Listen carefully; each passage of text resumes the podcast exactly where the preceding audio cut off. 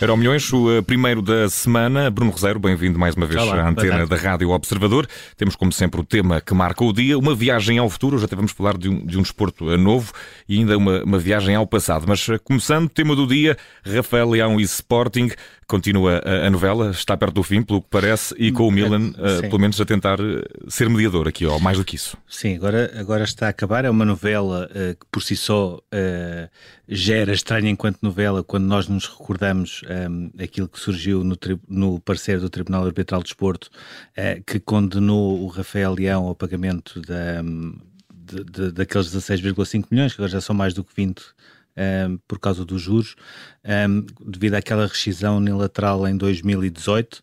O próprio acórdão assim, em si já é uma novela, porque a certa altura fala lá de uma entrega de, de pizzas, e porque a certa altura ele já estava para renovar outra vez contrato, eh, depois já ter rescindido, depois apareceu um senhor da pizza. É verdade, uma fatia de pepperoni e depois tudo mudou, não é? E depois consegui, aquilo mudou tudo, depois foi parar ao Lille.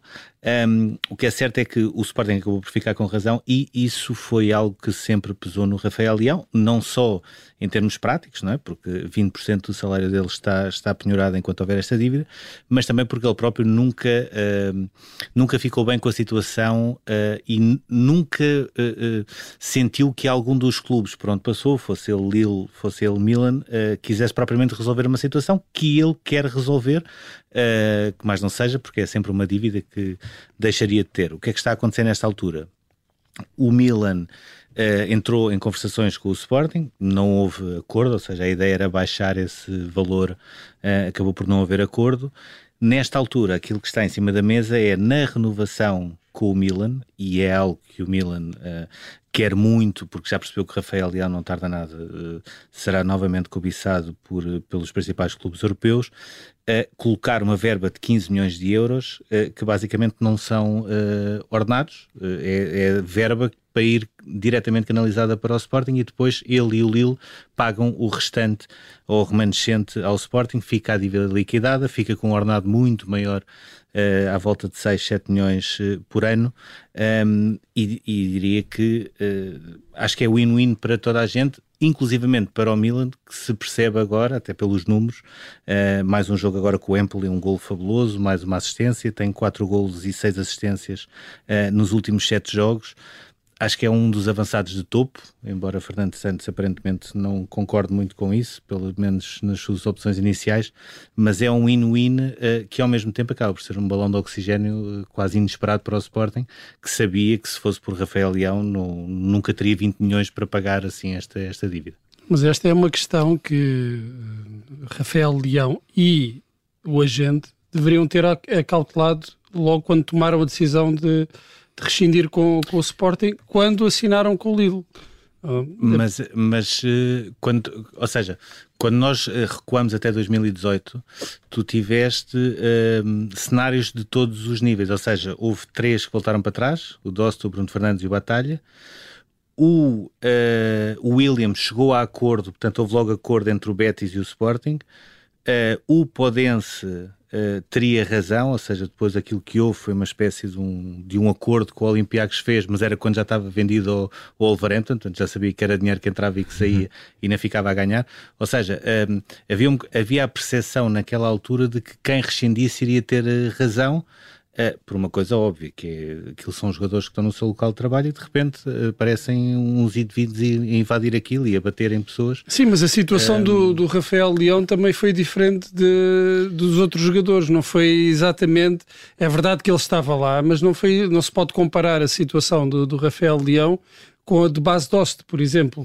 Uh, não, mas com a de Podense pode-se comparar. O Podense a única coisa que fizeram foi empurrar e fechar a porta do cacifo. Uh, ao Rafael Leão não fizeram mesmo nada, até porque ele conhecia dois ou três daqueles que, que invadiram. Eu, honestamente, invadiram estando de fora, parece-me que houve uma tentativa clara de aproveitamento desta Dessa da fragilidade sim, do, do Sporting para, para sair. É a minha, é a minha percepção. Não, até porque se houvesse essa convicção de, da rescisão, não, não se ia negociar em casa do então presidente interino, acho que, salvo, acho que era assim, Sousa Sintra, uh, uma renovação de contrato, ou seja, ou se quer sair ou se quer claro, ficar. Claro. Eu, eu, é eu acho que aí foi, pesou muito essa, essa, pronto, essa vontade legítima do, do, do jogador sair E, e, e, claro que abrindo aqui um, um, problema com, com esta decisão do, do tribunal que, lá está, deveria ter sido acautelado pelo, pelo jogador e por quem o aconselha, por quem gera a, a sua carreira, continua a ter aqui um grande problema em mãos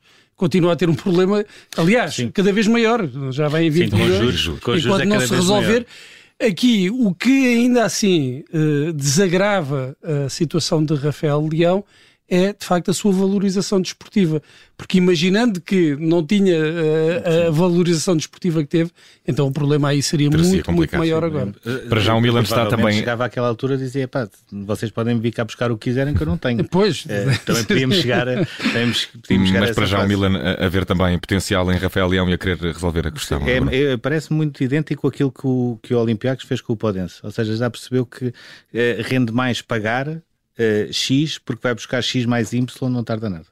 E na viagem ao futuro de hoje temos uma modalidade que está em boom nos Estados Unidos, chama-se pickleball e, está a começar a criar vários problemas em algumas cidades como Nova York, ao mesmo tempo em que as estrelas da NBA vão fazendo equipas. Eu acho que nós já aqui falámos dessa modalidade, não já, Bruno? Comigo não. Não? Então, eu, eu, lembro, eu lembro-me de há uns meses ver numa de, das reportagens dos 60 Minutos ah, uh, so, sobre, faço muito sobre este desporto que é uhum. muito popular entre é a camada. Uh, é uma espécie de. Não é bem ténis, não é bem paddle, não é bem badminton, anda ali um é, bocadinho. É por ali, é um bocadinho de todas. Eu, eu, não consegui perceber, confesso que não consegui perceber bem as regras, mas vi que tinha um grande sucesso junto da, da população mais velha. Sim. Uh, claro, e nos Estados Unidos, que já, que já existe desde os anos 60, pelo Sim, já, já existe. Uh, eu, eu, uh, sinceramente, eu acho que em termos de jogo parece mais o paddle, mas cheias barreiras. Hum. Seja, se nós tirarmos aquela zona acrílica onde se joga, acho que é, um, é a maior parecença.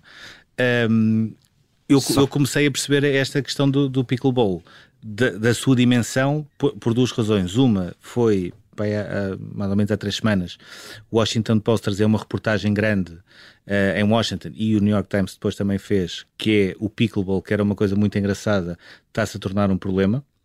E porquê? Porque nos Estados Unidos há muito aquele hábito do playground, onde jogam os miúdos, normalmente em tabelas de basquete, uhum. é, o que, é o que eles mais gostam, e para jogar pickleball basta só ter uma rede e as marcações. Ou seja, basta só desenhar as marcações. E o que é que isso está a acontecer? Desenhos de marcações em toda a novela. Como, como, como o pickleball está a crescer tanto, um, agora começa a não haver espaço para os miúdos estarem no seu playground. E este é que é o problema. Aliás, houve um Eric Botcher, que é um membro do terceiro distrito de Nova Iorque, portanto é um político pelos, eh, eleito pelos democratas, que ele próprio já assume o problema. Ou seja, diz que é bom ver a maneira como toda a comunidade se está a envolver com esta nova modalidade, mas ao mesmo tempo já percebeu que tem um problema, então já andou a falar com alguns clubes para ver se conseguem encontrar espaço para não tirarem aquele playground uh, uhum. das crianças.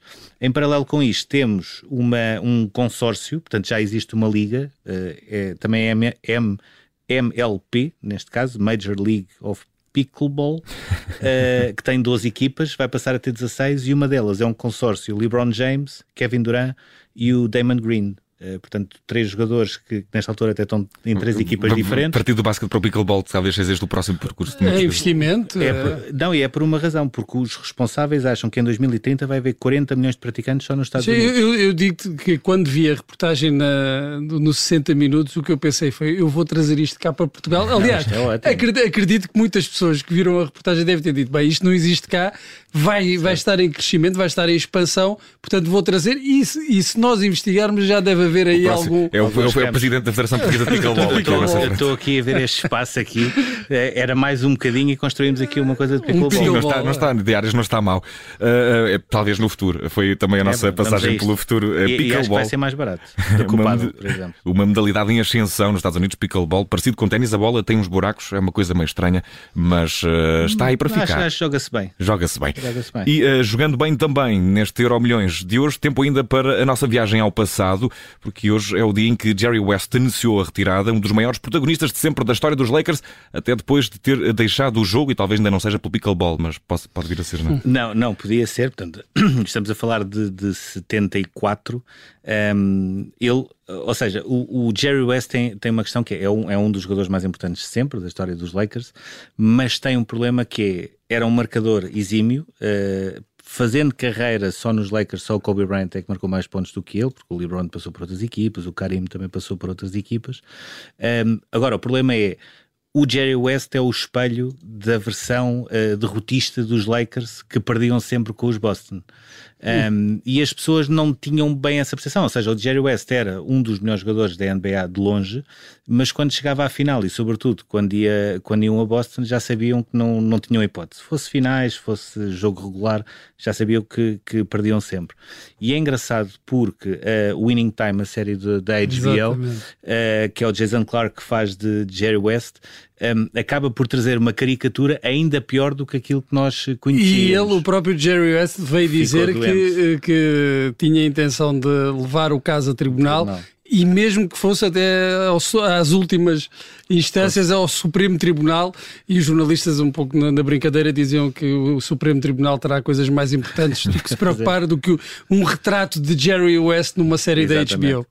Uh, para quem não viu a série, basicamente ele aparece como alguém uh, que, é, que é esse ex-grande ex talento frustrado, ou seja, que fica sempre na cabeça mais com as finais todas que perdeu, mas que depois é um treinador que até reconhecendo ele próprio, não tem muito jeito para ser treinador, sobretudo não tem muito jeito para lidar com momentos de expressão e para lidar com equipas, um, e depois é alguém nervoso, ou seja, que não é capaz de, de, tomar decisões, não é capaz de ir para a frente nem para trás, uh, ao contrário do Jerry Buzz, que lá está, também eventualmente até poderia levar também o caso ao Supremo Tribunal, etc. Acho que, que todos.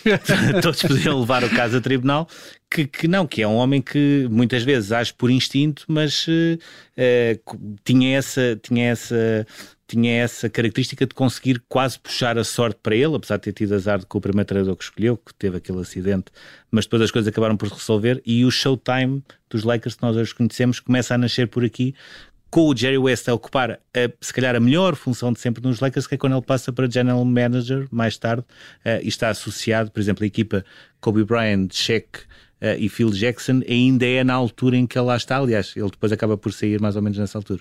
E na viagem ao passado falamos de Jerry West, dos eh, Lakers, também na viagem ao futuro, espaço para brilhar um novo desporto e falar sobre ele e quem sabe até daqui a um bocado praticá-lo.